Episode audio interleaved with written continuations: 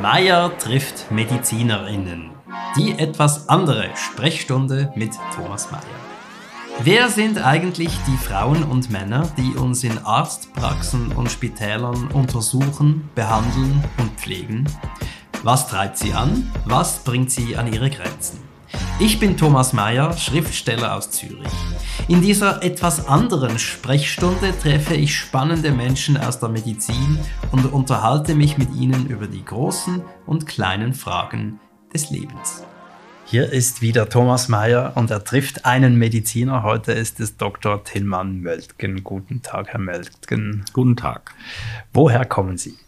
Ich bin geboren an der Nordsee in Heide und aufgewachsen in Norddeutschland aber ich bin schon seit 20 Jahren hier. Was hat Sie hierher gebracht? Hm, der damalige Chef hatte international eine sehr große Sogwirkung gehabt. Er war ein ausgesprochen guter Mediziner, mittlerweile ein väterlicher Freund. Und er hat äh, damals schon dafür gesorgt, dass ich mich hier für diese Stelle beworben habe, glücklicherweise genommen bin und seither ähm, komme ich hier von diesem Haus und dieser Position nicht wieder los. Also das heißt, Sie sind seit 20 Jahren hier am Kantonsspital Aarau? Ja, und ich, ich wähle auch schon seit einigen Jahren hier in der Schweiz. Also wir sind hier, die Kinder Aargauern alle, die sind alle in Bern geboren und das ist hier unser Homebase. Was beschäftigt Sie zurzeit am meisten? Da glaube ich, da müssen wir mal eine Pause machen. Da kann ich das... Äh, das ist so facettenreich, was jetzt im Moment gerade am meisten beschäftigt.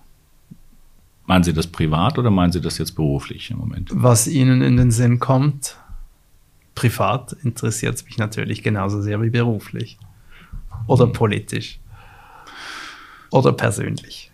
Ja, privat sind wir in einer unglaublich glorreichen Phase. Damit kann ich eigentlich anfangen. Nicht? Ich habe äh, eine wunderbare, intelligente und hübsche Frau, mit der ich genau solche drei Kinder gekriegt habe, die wahnsinnig äh, sportlich sind, in der Schule fantastische Leistung bringen und jeder Abend, wenn man dann nach Hause kommt und sie noch sieht beim Abendbrot, ist eigentlich erfüllend, weil äh, intelligente und interessante Fragen kommen. Nicht? Sehr interessierte Menschen, das ist echt immer sehr bereichernd, wenn man das so sieht. Nicht? Und es ist, ich bin in der dankbaren Situation, äh, dass ich mir das leisten kann, einfach mit meinen Kindern schöne Dinge zu tun. Dafür bin ich sehr dankbar, muss ich sagen, dass ich etwas gelernt habe, was der Markt braucht und meine Familie auch davon profitieren kann. Wenn ich sie schon nicht so viel sehe, weiß ich auf jeden Fall, dass sie 800 äh, Meter weiter ein gutes Leben haben.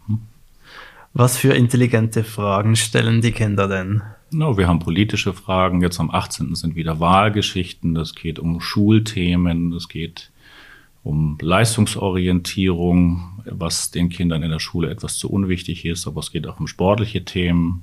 Es geht um Naturfragen, nicht Biodiversität. Es geht um Reisen, die wir machen dürfen. Also es ist, äh, es ist sehr variabel. Es befruchtet sich immer wieder. Und wenn Sie sagen, Sie dürfen schöne Dinge tun mit den Kindern und der Familie, was gehört dazu? Hm, wir dürfen eine gute Zeit zusammen haben, wir dürfen das gutes Essen können, äh, kaufen, wir können äh, kleine Dinge äh, gemeinsam machen. Nicht? Wenn sie mit einem Neunjährigen im Zelt arbeiten, ist das äh, im, im, Zelt übernachten dürfen, dann ist das für den genauso großes Abenteuer, wie wenn sie in zwei Wochen mit der Ältesten, die 14 ist, äh, auf die Kieler Woche fliegen dürfen. Nicht? Es ist ein neues Projekt, dass ich mir die Kinder immer einzeln äh, versuche rauszuziehen und mit denen am Wochenende Dinge zu machen, dass ich zumindest punktuell Akzente setzen kann, die mir sonst unter der Woche verwehrt bleiben. Das ist ein schönes Projekt immer.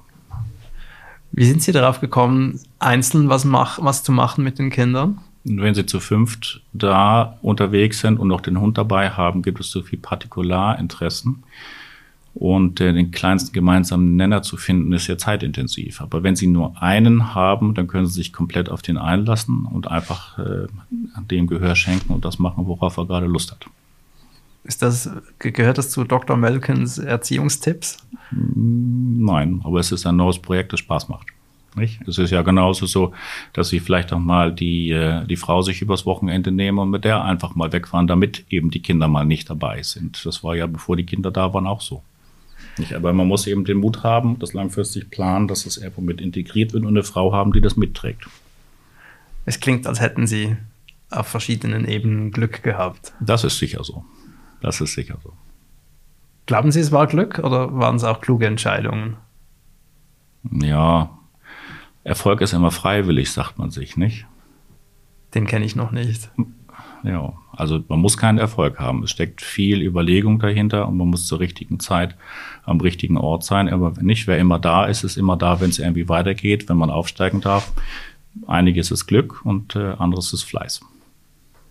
Jetzt erleben Sie ja während der Arbeit oft das Gegenteil von Glück. Sie haben erzählt, dass Sie sich vorhin leicht verspätet haben wegen einer unglücklichen Entwicklung bei einem Patienten. Macht das demutsvoll? Oder? In jedem Fall, wenn Sie sich über viele Jahre damit auseinandersetzen dürfen, dass das Leben so seinen Lauf nimmt und dass es irgendwann weniger wird äh, und man dankbar sein muss für das, was geht oder für das, was noch geht, macht es in jedem Fall demütig. Aber äh, genauso macht es mich eben dankbar, dafür, dass ich an etwas teilhaben darf, Menschen helfen darf und sie begleiten darf in einer Situation, äh, wo es um etwas wirklich Wichtiges geht. Ich verkaufe kein Auto, nicht, ich muss keinen Urlaub verkaufen, nicht, es ist, wenn es um Gesundheit geht. Und äh, ähm, das Leben generell, wenn es um schwere äh, Diskussionen geht, die dann irgendwo da sein müssen, macht es Sinn oder macht es keinen. Dann ist das natürlich anstrengend. Auf der anderen Seite ähm, geht es da um etwas wirklich Wichtiges und mehr denn je, wenn ich jetzt mit knappen 50 selber merke, dass der Körper nicht funktioniert wie mit 30, äh, dann macht es mich ähm, dankbar, dass ich etwas Wertvolles beitragen darf. Warum Urologie? Weil es ein schönes Handwerk ist. Wussten Sie das schon im Studium? Ich habe mich im Studium schon damit auseinandergesetzt. Mein Vater hatte eine sehr große internistische Hausarztpraxis und da habe ich zwei Jahre lang auch versucht, in dieser, äh, in diesem Metier dann irgendwie Fuß zu fassen.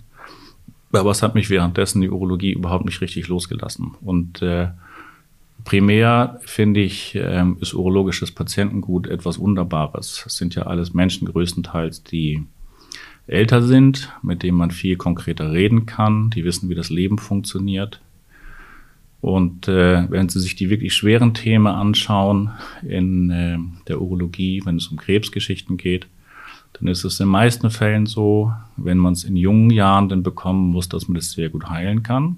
Nicht, das ist dann für mich selber nicht belastend. Hodenkrebs hat ja äh, fast 100 Prozent der Fälle eine normale Lebenserwartung, wenn man denn die schwere Zeit einmal durchlebt hat. Und die anderen Sachen, die dann wirklich manchmal nicht gut rauskommen, sind das Patienten, die 65 plus sind. Und da ist das Wirtschaftliche nicht mehr im Vordergrund, da ist die Hypothek sicher, da ist die Familie abgesichert, da sind die Kinder eigentlich selber schon im Berufsleben. Und wenn das in späteren Jahren passiert, ist das Elend, was damit verbunden ist, ehrlich gesagt nicht nur so sehr ausgeprägt, wie wenn es einen wirklich in jungen Jahren irgendwo reißt. Also ist es, äh, es gibt unglaublich viele spannende Krankheitsbilder, die man behandeln darf. Und wenn es jetzt um die leichten Fälle gibt, sagen wir mal Steinleiden oder wenn Männer nicht mehr richtig Wasser lösen können im besten Alter, gibt es völlig etablierte äh, Behandlungsverfahren, die gut funktionieren, wo sie einen schnellen Effekt haben. Sie haben schnell ein positives Feedback. Das ist natürlich auch schön. Gab es denn irgendeinen Auslöser, sich jetzt auf dieses Fach zu konzentrieren war, und nicht auf ein anderes? Nee, ich muss es eigentlich andersrum sagen. Ich habe es eigentlich schon immer gewusst, aber ich habe zwischendurch was anderes versucht. Was denn? Ja, die innere Medizin. Ich habe ja versucht, nicht zwei Jahre lang, habe ich äh, versucht, einfach mich darauf vorzubereiten, die, die väterliche Praxis zu übernehmen. Die hätte ja die Familie auch weit mehr als satt gemacht, aber es war nicht meine Leidenschaft. Und insofern habe ich versucht, äh, zwei Jahre lang auf das Naheliegende zu kommen, habe dann hinterher gesagt, nein, ich, äh, äh, ich gehe wieder zurück in die Schweiz, ich gehe wieder zurück zum damaligen Chef und ich mache jetzt Urologie. Und der Vater hat dann kurz danach auch die Praxis verkauft und damit war das Thema erledigt. Und ich muss ganz ehrlich sagen, dass ich das nicht bedauert. Und er? Hm, der, der Vater ist natürlich ein anständiger Preuße. Nicht? Im, in Preußen wird im Dunkeln geweint. Ich glaube, er hätte sich gefreut, wenn ich es übernommen hätte, aber ich, äh, er hat seinen Frieden damit, wenn es mir gut geht. Und wir haben einen guten Kontakt und können uns über medizinisches austauschen und sehen uns regelmäßig. Und ich glaube, das ist für ihn völlig in Ordnung so. Preußen existiert ja so seit längerem nicht mehr, aber man sagt das trotzdem noch so. In Preußen, meinen Sie? Ja. Ja, das ist, äh, auch wenn es den, den Staat selber nicht so gibt, gibt es eine bestimmte Gesinnung. Haben Sie die auch? Etwas Gradliniges, etwas Direktes und Unverschnörkeltes, denke ich schon. Gilt das nicht gemeinhin für die deutsche Mentalität, die drei Adjektive? Das kann ich, was, kann, kann ich so nicht sagen, weiß ich nicht. Hm. Zurück zur Urologie. Wie ist denn das mit dem eigenen Körper? Sie haben gesagt, Sie sind nicht mehr 30. Gibt es da einen speziellen Blick auf die eigene Funktionsweise, wenn man so viel Wissen hat? Ist man da auch manchmal sein eigener Patient? Sie sehen auf der einen Seite natürlich das, was richtig wäre, und sind auf der anderen Seite auch eine Privatperson. Nicht? Wenn Sie jetzt zu viel Schweinefleisch essen und ein Bier zu viel trinken und eine Zigarette rauchen, dann wissen Sie als Arzt ganz genau, was Sie tun. Und es ist ja eigentlich immer die Frage, ob der Verlust an Lebenszeit durch ungesundes Handeln den Gewinn an Lebensqualität, etwas Ungesundes zu tun, aufwiegt. Und das ist eine individuelle Entscheidung. Und da habe ich auch zwei Seelen mit einem bewusst. Also ich weiß genau, was ungesund ist und ich mache es trotzdem manchmal. Aber halt mit der ärztlichen Zurückhaltung. Ja, das sagt man den, äh, sagt man den Medizinern äh, oder sagen wir, wenn man Mediziner und Juristen vergleicht, hat man wohl gemacht, dass die, äh, dass die Mediziner und die Juristen im Studium alle gleich viel feiern und Gas geben, aber dass die Mediziner im weiteren Verlauf damit aufhören. War das ein Urologenwitz?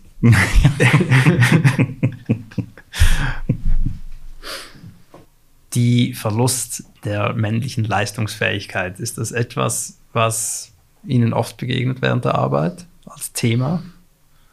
Wird mehr. Der sexuellen Leistungsfähigkeit. Ja, Potenz, äh, Potenz, Potenzstörung meinen Sie, ist ein äh, Thema, das mehr wird.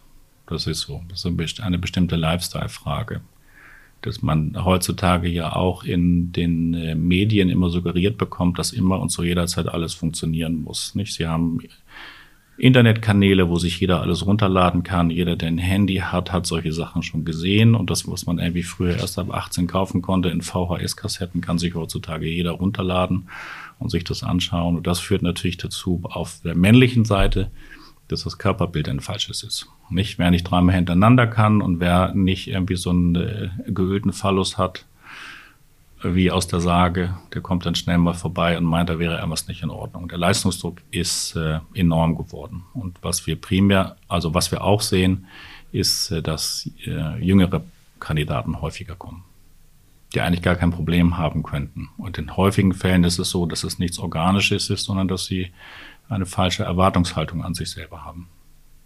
Und Sie glauben, die ist äh, Pornografie genährt? Es ist ja nicht nur Pornografie.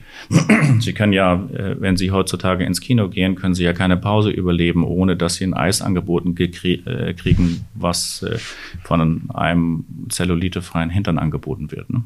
Das ist ja überall so. Sex Sales und das, was das mit den eigenen Erwartungen macht, das ist außergewöhnlich. Und wie begegnen Sie dem, wenn es da jemand kommt, der kein Problem hat, außer den eigenen äh, viel zu hohen Erwartungen an sich selbst und die Umwelt? Es gibt ja statistische Durchschnittswerte von Länge, von Sexualverhalten, von Latenz zwischen Beginn, Penetration bis zum Orgasmus und so weiter. Und wenn Sie die Patienten dann mit diesen äh, Daten, die Durchschnittswerte sind, konfrontieren, dann sagen sie, oh, da bin ich ja überdurchschnittlich. Sage ich ja, genau. Ne? Und das hilft schon? Ja, aber hallo, wenn man den einfach sagt, passen Sie auf 17 Zentimeter, das ist ein Zentimeter als Durchschnitt, das ist, äh, ne, das beruhigt dann schon. Und die gehen dann wieder quasi geheilt nach Hause mit, mit korrigierten Erwartungen? Häufig.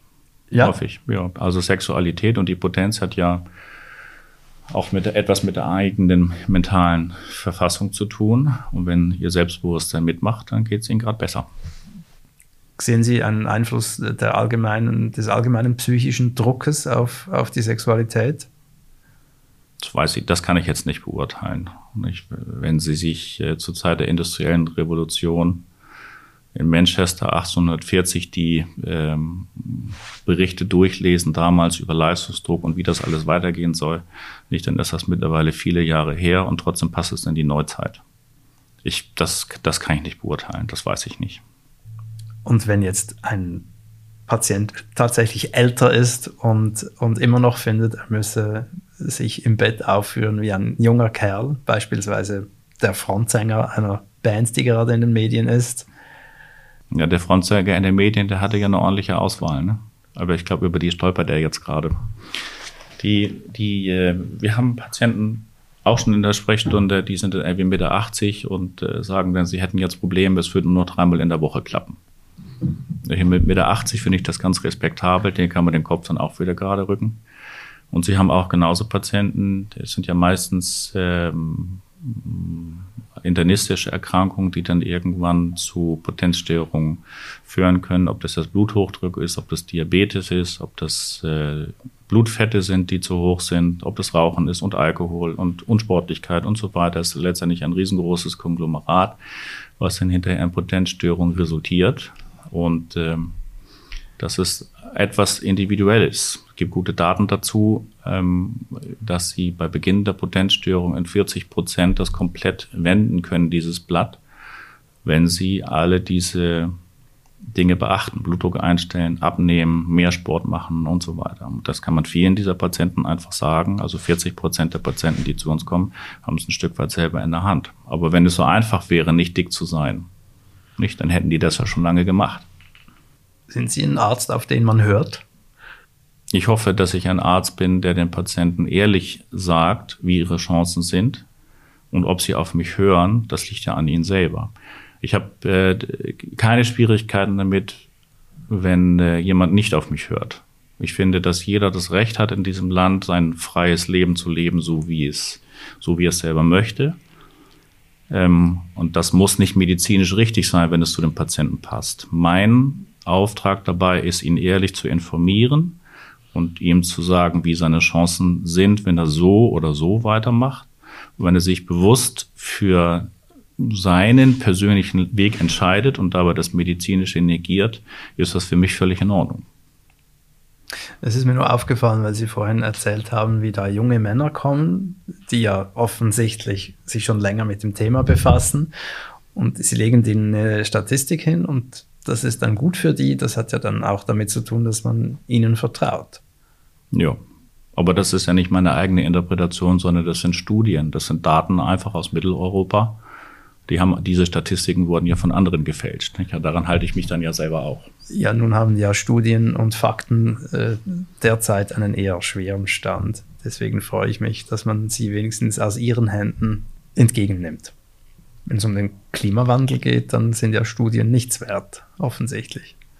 Ja, das ist ein trauriges Thema. Das wird uns alle, das werden wir alle noch erleben, denke ich, dass es uns einholt. Was ist das Schlimmste, was Sie befürchten in dieser Hinsicht? Ich glaube, dass die Menschheit es relativ schnell hinbekommen wird, sich selber auszurotten. Wirklich? Ja, auf jeden Fall gibt es zu viele. Nicht, wenn, wenn das Einzige, was uns umtreibt heutzutage, nur ist, dass wir billige fossile Brennstoffe haben, dass wir uns nicht einschränken müssen, dann äh, wird das dazu führen, dass wir uns selber irgendwann nicht mehr ernähren können. Wenn Sie sich den Dünger anschauen, nicht wenn es um Düngermangel geht, einfach, wenn wir uns nicht ernähren können, wenn wir uns selber ins Knie schießen, indem wir Tausende oder Zehntausende von Hektarfluten auf den Weizen wächst, der im Libanon gebraucht wird zum Beispiel, das ist alles so idiotisch. Ist, ist Ihre Tätigkeit als Arzt, spielt die da rein in, in Ihre Betrachtung dieser Dinge? Nein, das ist ähm, die mein als als Arzt habe ich den Auftrag, mich um den Einzelnen und sein gesundheitliches Problem zu kümmern. Weil das ist ja ein gesundheitliches Problem, das uns alle betrifft. Deswegen frage ich. Der Klimawandel. Ja, letztlich geht es ja um die Gesundheit des Planeten und der Menschheit. Ja, aber ich kümmere mich nicht um die Volksgesundheit, ich kümmere mich um das Individuum. Aber trotzdem sehen Sie da ziemlich schwarz, wenn ich es richtig höre. Ja, aber wenn Sie sich das in anderen Populationen anschauen, es geht immer auf und ab. Heißt? Und ich glaube, dass wir in der momentanen Phase einfach, dass es unglaublich bergauf ging und dass es irgendwann in drastischem Maße weniger von uns gibt und dass wir dann wieder klein anfangen werden. Nicht, wenn es zu viele Lemminge gibt und der eine rennt dem anderen hinterher, dann fallen die die Klippe runter und dann fängt man klein wieder an. Und ich glaube, äh, dass es einem sehr hilft, den Menschen nicht als etwas besonders Intelligentes zu begreifen, sondern auch eigentlich ein ziemlich dämliches Herdentier. Sie hatten uns für dumm. Naja, mich ja auch mit. Hm? Ja, ja, klar. Ich habe ja auch noch ein Auto vor der Garage und rechne genauso rum, einfach, ob jetzt die Solaranlage Sinn macht oder nicht. Ich nehme mich davon nicht unbedingt aus. Was macht das mit Ihnen in Bezug auf Ihre Kinder? Nachdenklich und bescheidener. Und es hat natürlich auch konkrete Konsequenzen, dass man also sagt, das Auto bleibt stehen. Es macht keinen Sinn, das Auto wegzuschmeißen, nein, das ist bezahlt. Das nächste Auto wird ein Elektroauto. Aber erst, wenn die alten kaputt sind, und man sagt ja, die Hälfte der ähm, CO2-Produktion ist mit der Produktion des Autos schon entstanden. So, aber es ist so, dass wir weniger fahren, dass wir viel weniger fliegen, dass äh, wir mit der Bahn nach Hamburg gehen, wenn die Zeit sich das äh, ausgibt, weil es auch immer eine sehr äh, eine sehr wertvolle Zeit ist, wenn sie sieben Stunden einfach um den Tisch rumsitzen, einfach und Haribo naschen und Karten spielen. Das ist eine gute Familienzeit. Man muss ein bisschen umdenken. Es ist so, dass wir zu Hause aufpassen, dass kürzer geduscht wird, dass wir auf 19 Grad das Haus geheizt haben. Das sind Dinge, die tun eigentlich überhaupt nicht weh. Die kann man einfach so machen. Stehen Sie mit diesen, dieser Haltung und diesen Maßnahmen eher allein da in Ihrem Umfeld? Oder? Nee, das ist, eine, das ist eine Entwicklung, die wir im kompletten Freundeskreis eigentlich überall beobachten. Äh, das Maßvolle ist das, was fehlt. Und, nicht? und das hält überall so ein bisschen Einzug. Ich habe zwei Kinder, die Mädchen ähm, wollen aus Überzeugung kein Fleisch essen. Manchmal überkommt es sie dann doch und ich glaube, dass äh, das Intrinsische ihnen dann sagt, was der Körper gerade braucht, vor allem wenn man mehr Sport macht und so ist der Fleischkonsum massiv reduziert und man macht sich Gedanken auch in Kochkursen, die wir zusammen machen, einfach wie kann man eben vegetarisches Essen besser herstellen, das alles ein bisschen umstehen. Glauben Sie, dass Sie und ich noch katastrophale Entwicklungen erleben werden oder eher unsere Kinder? Das weiß ich nicht. Ich glaube, das müssen wir abwarten. Wir haben ja viel in der Hand, aber es geht sehr langsam. Nicht der Wandel des kompletten Planeten geht sehr, sehr langsam und es wird äh, nicht von Familien gesteuert. Vielleicht bräuchten wir mehr Frauen in der Politik. Die sind nachhaltiger. Woher nehmen Sie diese Überzeugung? Aus dem persönlichen Umfeld auch. Der Mann als Alpha-Tier muss die Ellenbogen ausfahren und sich durchsetzen. Das ist sein Naturell. Das ist Testosteron gesteuert. Und die Frau muss sich etwas besonderer um die Familie kümmern, muss etwas liebevoller und etwas nachhaltiger sein. Ich glaube, wir brauchen mehr Frauen in politisch verantwortlichen Positionen. Was schwierig wird, wenn die von Alpha-Männern mit Ellbogen besetzt sind. So ist das. So ist das. Ich bin auch kein Freund von Quoten. Nicht, das heißt ja nicht, dass jemand, der nicht prädestiniert ist auf dem Posten muss, nur seines Geschlechtes wegen. Aber wir sollten Mut dazu haben, einfach Frauen ranzulassen, die etwas mehr Weitblick mitbringen und weniger persönliche Attitüde. Gibt es weibliche Urologen? Wir haben viele. Wir stellen explizit viele Frauen ein. Nicht deshalb, weil wir eine Frauenquote haben, sondern weil sie sich in den Bewerbungsgesprächen als die besseren herausgestellt haben. Und natürlich ist es so, wenn äh, die Familienplanung irgendwann losgeht, dass äh, der Verlust der Arbeitskraft in dieser Situation dann wieder auf blutigen Männerschultern ausgetragen wird, die währenddessen dann äh, natürlich ran müssen. Aber wir haben so unglaublich viele gute Frauen, die die Vereinbarkeit von Beruf und Familie exzellent meistern, dass wir nicht umhin können, ihnen jeden Posten anzubieten, den sie ausfüllen können. Und das läuft eben auch so. Wir sehen das hier an der Abteilung eben auch, dass die Frauen immer etwas sehr Integratives haben. Nicht? Die erinnern sich an die Geburtstage und äh, sehen dann, wenn einer ein bisschen müde ist, und stellen dem Kaffee hin. Also nicht nur den Männern, das sind sondern den Frauen ganz genauso. Das sind Kleinigkeiten einfach, nicht? Das ist angenehm. Arbeiten Sie lieber mit Frauen als mit Männern? Das spielt keine Rolle. Wir haben auf allen Positionen haben wir Frauen und Männer und das spielt keine Rolle. Sie sagten, Sie sehen, dass diese Frauen die Familie und den Beruf gut vereinen. Was, was machen die, ja, damit das, das gelingt? Das, das sind ja meistens äh, Frauen, die auch noch engagierte Männer haben. Und die müssen dann natürlich auf Unterstützung zurückgreifen. Die haben dann OP-Mädchen oder haben Hauspersonal, die sich dann darum kümmern dürfen. Das ist ja bei uns auch nichts anderes. Also das heißt, die Vereinbarkeit ist geldabhängig. Mit Sicherheit. Also für normale Menschen in Anführungszeichen ist es schwerer möglich bis gar nicht. Wie meinen Sie, Karriere zu machen?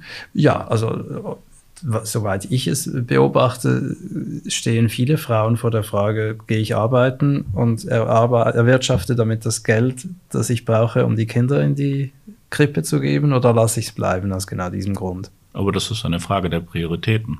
Ich, ich komme aus dem Haushalt, wo gearbeitet wurde. Meine Frau kommt aus dem Haushalt, wo gearbeitet wurde. Da war das einfach so. Und das hat dem, hat der Beziehung zwischen Eltern und Kindern keinen Abbruch getan, sondern das war einfach normal. Und das ist bei uns genau die gleiche Geschichte. Nicht? Wir haben an den Tagen, wo äh, meine Frau arbeiten geht, die als Apothekerin eben auch engagiert ist und jetzt nicht mehr in der Apotheke arbeitet, sondern für einen Verband ist es normal, dass da das Kindermädchen an den Tagen ist, äh, da ist, an denen wir nicht da sind.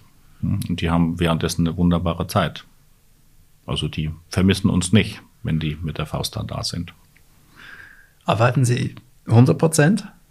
Weniger geht nicht. Warum nicht? Weil viel Arbeit liegen bleibt wenn sie das nicht machen. Es ist schwierig. Wir haben ohnehin schon Schwierigkeiten, ähm, schnell zu sein, einfach, weil unglaublich viele äh, Patienten parallel laufen. Wir sind äh, vom Aargau her auf jeden Fall die größte Urologie und gehören in der Schweiz auch mit zu den größten. Ich weiß jetzt nicht genau, wer größer ist, aber was die anderen machen, ist ja manchmal nicht so wichtig. Es ist, äh, wenn sie einen Tag nicht da sind, bleibt einfach Zeug wieder liegen. Und hinter all dem Papierzeug, hinter all den Mails, hinter all den Befunden steht wieder ein persönliches Schicksal. Und es ist schwierig, äh, wenn Sie nur die Hälfte der Zeit arbeiten und Sie würden sich zum Beispiel einen Platz teilen, haben Sie schon doppelt so viele Gesichter daran. Die Patienten wollen ja eine persönliche Betreuung. Und deshalb ist es mir persönlich wichtig, dass ich einfach da bin und fünf Tage die Woche ist ja in Ordnung. Ja, weil die Patienten sind ja auch 100% Patienten. So ist das. Ja. So ist das. Und für mich, ich könnte mich, ich glaube, ich würde mich nicht darin sehen, weniger prozentig zu arbeiten. Das sind viele persönliche Schicksale hinter meiner Tätigkeit und die haben das verdient, dass ich mir Mühe gebe, es möglichst schnell zu bearbeiten. Was ist das Schönste an Ihrer Arbeit? Patienten, die zur Kontrolle kommen und hinterher Danke sagen. Ich einfach sagen, das, was wir gemacht haben, das war das Richtige. Und äh, ich bin, wenn, ich, wenn die Patienten selber sagen, dass sie froh sind, vertraut zu haben mit einem guten Outcome und sagen, das, was mich gestört hat, ist so hundertprozentig erledigt, dann bin ich dankbar. Das ist ein schöner Tag. Also ist das Danke gekoppelt an eine Heilung oder gibt es auch einen so ein Nein, nicht unbedingt. So? Nicht unbedingt. Ich habe genauso Patienten da, so wie ich es eingangs schon gesagt habe, ich habe genauso Patienten da, die ich aufkläre, was passiert, wenn wir dieses oder jenes machen oder auch nicht machen und sie entscheiden sich für den menschlichen Weg und nicht den medizinischen, dann gucken die mich ganz irritiert an, dass ich das akzeptiere. Nicht, weil ich sie einfach wahrnehme. Ich kann ihnen dann natürlich sagen, passen Sie auf, es gibt internationale Leitlinien, die sich auf diese und jene Studien stützen. Ähm, und das, was wir jetzt miteinander vereinbaren, widerspricht eigentlich all dem, was medizinisch Sinn macht. Aber wenn es zu Ihnen passt und wenn Sie verstanden haben, was ich sage, einfach, dann ist das Ihr Weg. Dann machen Sie das. Das wird zulasten Ihrer Lebenszeit gehen, aber es ist Ihr Weg.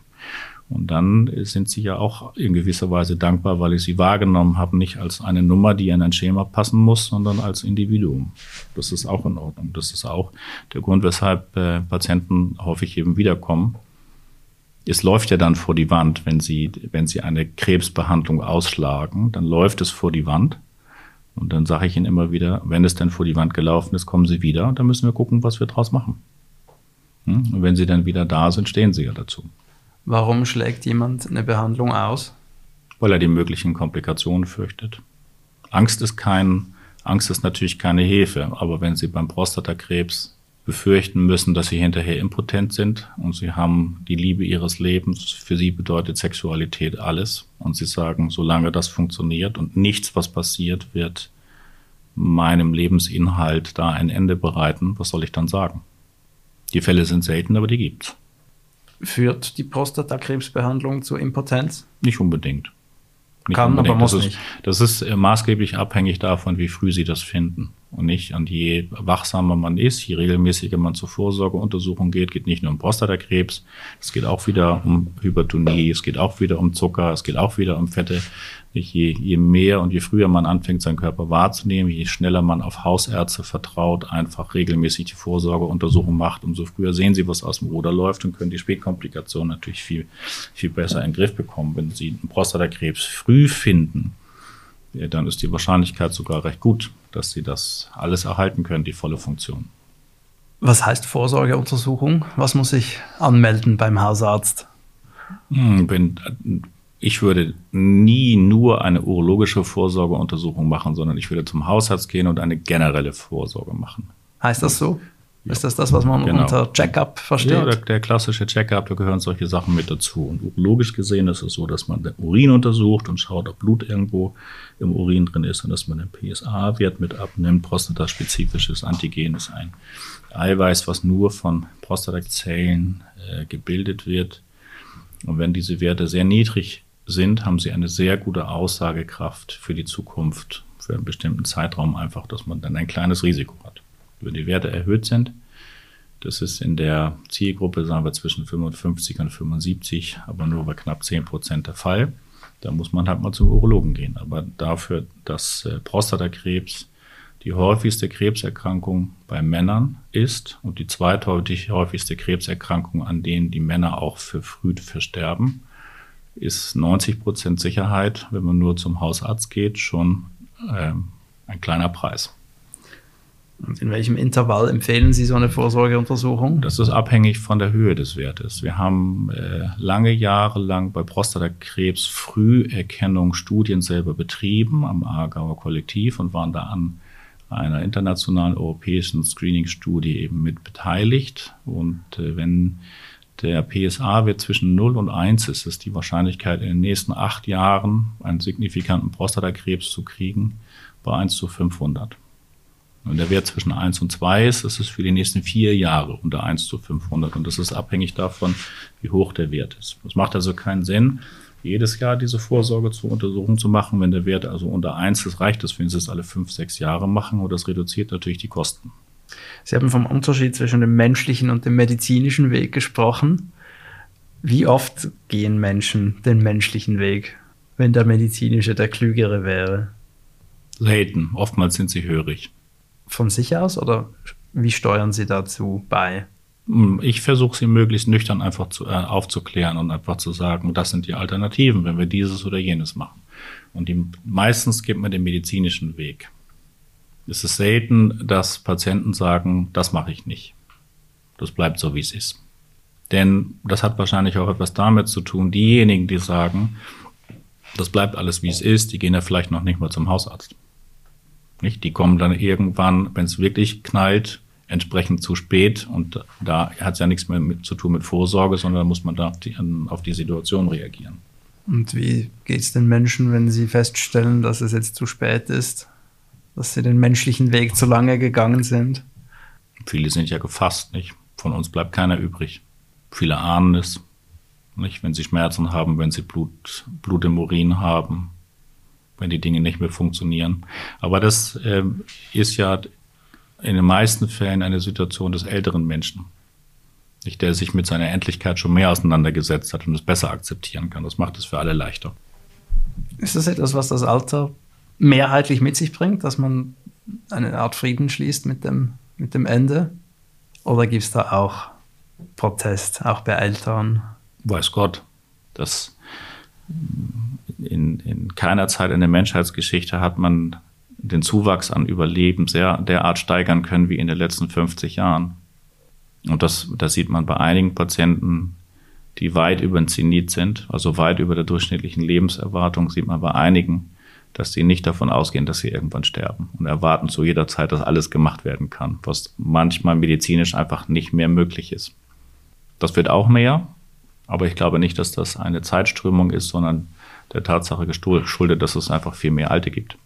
Wenn man sich die Daten anschaut vom Max-Planck-Institut für Demografie, dann werden die ältesten 25 Prozent unserer Bevölkerung jetzt alle über 90. Und viele davon haben den Anspruch oder die Idee, dass das in, bei allerbester Gesundheit vonstatten gehen muss. Naja, wenn sie den Anspruch nicht hätten, wären sie ja vielleicht auch gar nicht so alt geworden. Ne? Was ist Ihrer Meinung nach ähm, das beste Rezept, bei guter Gesundheit zu bleiben, nebst der Vorsorgeuntersuchung? Vorsorgeuntersuchungen machen und ansonsten nicht so viel Gedanken. Ich glaube, dass vieles einfach vorpräformiert ist. Wer Angst hat vom nächsten Tag, hat ja den heutigen auch schon verloren. Also Sie glauben, dass man ohnehin so lebt, wie man lebt und die Gesundheit hat, die man hat? Ich glaube, nein, das, man muss vernünftig und maßvoll sein und ansonsten einfach das Leben genießen. Nicht keine Angst vor morgen, die, die, Angst vor der Zukunft versaut mir ja auch die Gegenwart. Dann habe ich, äh, egal wie viel Zeit ich habe, habe ich keine gute Zeit. Viele Raucher und Raucherinnen verweisen sehr gern auf Helmut Schmidt, der mit 92 noch Kettenraucher war. Ja, er war aber auch in anderer Hinsicht außergewöhnlich. Also glauben Sie, der konnte sich das einfach erlauben, weil ohnehin? Wie meinen Sie? Also sicherlich hat er einen ausgesprochen äh, ein, eine gute Physis gehabt, nicht nur eine gute Psyche, ist ein, ein unglaublich intelligenter Mensch. Ich habe dem gerne immer zugehört. Eigentlich ein, ein fantastischer Politiker. Aber das gilt natürlich jetzt nicht für alle. Aber das haben wir ja eingangs schon gesagt, selber, wenn, wenn äh, der Gewinn, der Leben, nicht der, der Gewinn an Lebensqualität durch das Rauchen, Verlust an Lebenszeit und all die Krankheit, die hinterher damit in Verbindung gebracht wird, wenn es sich das ausgeht, die ganze Geschichte, dann mach's doch. Aber was nicht passt, ist äh, ungesund leben und dann hinterher jammern, wenn es einen reißt. Das passt nicht zusammen. Dann muss man hinterher, wenn man, wenn man jahrzehntelang sündig gelebt hat, muss man da auch durch, wie ein Mann oder wie eine Frau, wenn es dann irgendwann so weit kommt. Dann darf man sich nicht beklagen. Sagen Sie das den Leuten so? Ja, das ja? sage ich. Das sage ich. Genau so. Das sage ich denen so. Und wie kommt das an? Ja, meistens wortkarg. Aber es ist halt so. Ich habe auch in den zwei Jahren auf der inneren Medizin viele Raucher gesehen mit Lungenproblemen, die dann immer wieder zum Beispiel mit einer exazerbierten COPD, dann Quitte blau oder mit einem Lungenemphysem, Feuerrot dann irgendwie da liegen, nach Luft gejapst haben und äh, dem muss man das dann so sagen. Wenn sie das Rauchen nicht aufhören, wird das ihre Zukunft sein. Und gibt es dann einige, die tatsächlich aufhören daraufhin? Oder ist es dann Nein, schon das zu ist spät? eigentlich. Man hätte ja viel früher vernünftig Ja. sein können. Wenn das Kind im Brunnen ist, macht das keinen Sinn mehr. Und dann kommt irgendwann das Ende. Für alle. Sind Sie oft dabei, wenn Patienten, Patientinnen sterben? Das ist äh, bei uns im Haus eigentlich sehr selten. Das ist selten. Es gibt es natürlich auch. Ähm, aber auf der Urologie selber haben wir äh, Patienten, bei denen wir medikamentös oder operativ etwas bewegen können. Und ähm, natürlich ist es in, in ganz seltenen Fällen so, äh, Notfallsituationen, ähm, dass die Patienten dann einfach bei uns sind oder wenn es so rapide schlechter wird, dass es nicht wieder nach Hause geht, dass es keinen Hospizplatz irgendwo gibt, dann äh, äh, ist, kommt es auch vor, dass sie bei uns auf der Station sterben, ist aber nicht der Regelfall. Und vor allem, was natürlich ein absoluter Kolibri ist, ist, dass Patienten nach geplanten Eingriffen oder Operationen sterben. Das kann ich in 20 Jahren an einer Hand abzählen. Was ist ein Kolibri? Selten. Hm? Sehr selten. Aber Sie haben schon den Tod von Patienten miterlebt. In der Familie, nicht? Im, im öffentlichen Verkehr, am Strand, Ertrunkene. Also das, damit muss man sich auseinandersetzen, das ist so. Und natürlich auch hier auf der Station. Und wenn Sie seit 20 Jahren am gleichen Ort sind, besonders äh, ergreifend dann natürlich auch bei Patienten, die Sie 20 Jahre lang betreut haben. Das geht dann schon nahe.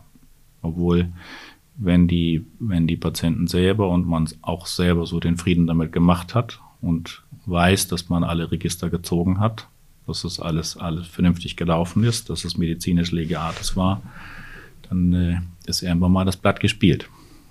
Wie ist der Tod? Das sage ich Ihnen hinterher. Ich habe keine Ahnung. Ich weiß es nicht. Es sieht manchmal friedlich aus. Meistens sieht es friedlich aus. Was aber auch mit daran liegt, dass wir als Akutspital Medikamente im Schrank haben, mit denen wir nicht sparen. Aber von außen betrachtet sieht es meistens friedlich aus.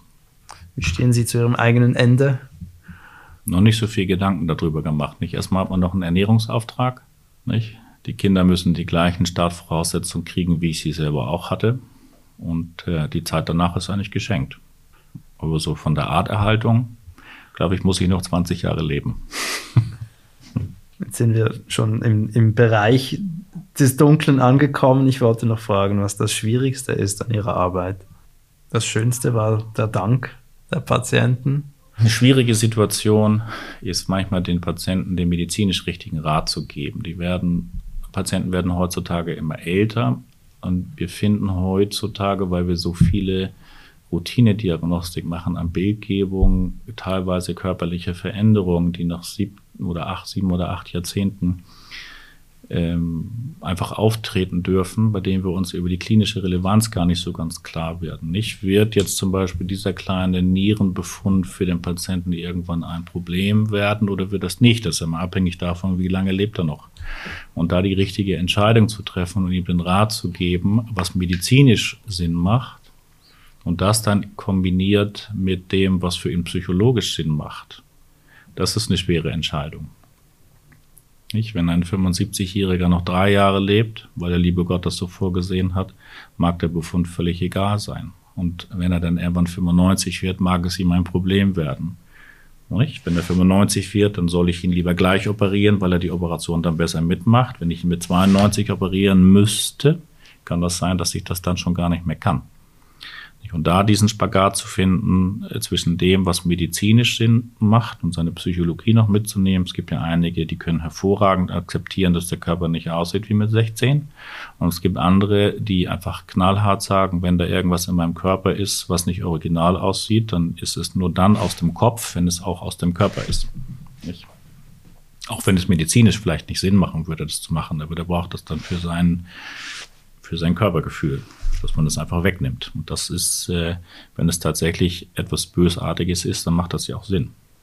Was macht Ihnen Freude?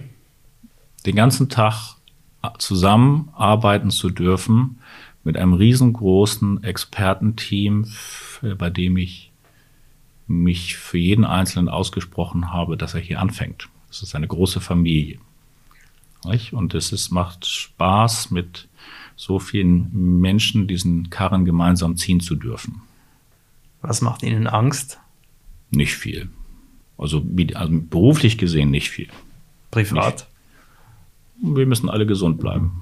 Nicht? Wir müssen gesund bleiben und wir müssen uns nicht in die Haare kriegen über Lappalien. Was macht Sie wütend?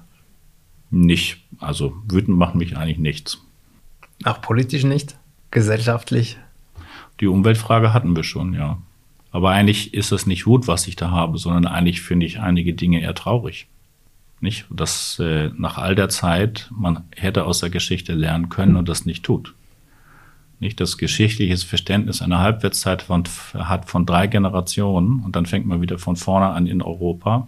Das ist einfach unglaublich traurig. Aber vielleicht äh, fehlt den Menschen da ein bisschen die Intelligenz. Aber es ist äh, offen, ich habe da auch über dieses Thema nachgedacht. Ich glaube, dass das daran liegt, wenn drei Generationen verstorben sind, dann sind die letzten Mahner, die sagen können, hört auf damit, ich war dabei. Die sind gestorben und dann fängt es wieder von vorne an. Das ist traurig. Auf der anderen Seite natürlich auch glücklich, die Situation, dass wir, glaube ich, in, in dieser Phase in, auf der Höhe der Menschheit haben leben dürfen. Ja, wenn es nur noch abwärts geht jetzt, dann können wir uns darüber immerhin freuen. Das stimmt. Hm. Was finden Sie lustig? Da fällt mir jetzt nichts so ein. Und was macht Sie glücklich? Was mich glücklich macht? Segeln zum Beispiel. Oder zum, was ich jetzt in den letzten Jahren immer mehr merke, ist äh, äh, schönes Wetter. Wenn das jetzt in den letzten Wochen so wunderbar warm ist, fragen mich alle, warum ich so braun gebrannt bin. Das ist das Gartenarbeit am Wochenende. So einfach ist das. Was wächst in Ihrem Garten? Hm, werden immer mehr Rosen. Rosen? Ja, es werden immer mehr Rosen und es wird in einem Teil des Gartens auch immer mehr Unkraut, aber beides ist gewollt. Ich bedanke mich für dieses sehr persönliche und aufschlussreiche Gespräch über das Leben und die Arbeit von Dr. Mölkten. Vielen herzlichen Dank. Ich danke Ihnen auch. Hat Ihnen dieses Gespräch gefallen und möchten Sie weitere hören? Dann abonnieren Sie meinen Podcast auf meiertrifftmediziner.ch. Haben Sie Anregungen oder kennen Sie gar eine Fachperson, mit der ich mich unterhalten könnte? Dann schreiben Sie mir auf kontakt@meiertrifftmediziner.ch. An dieser Stelle bedanke ich mich herzlich bei meinem geschätzten Sponsor Sanofi. Bis zum nächsten Mal Ihr Thomas Mayer.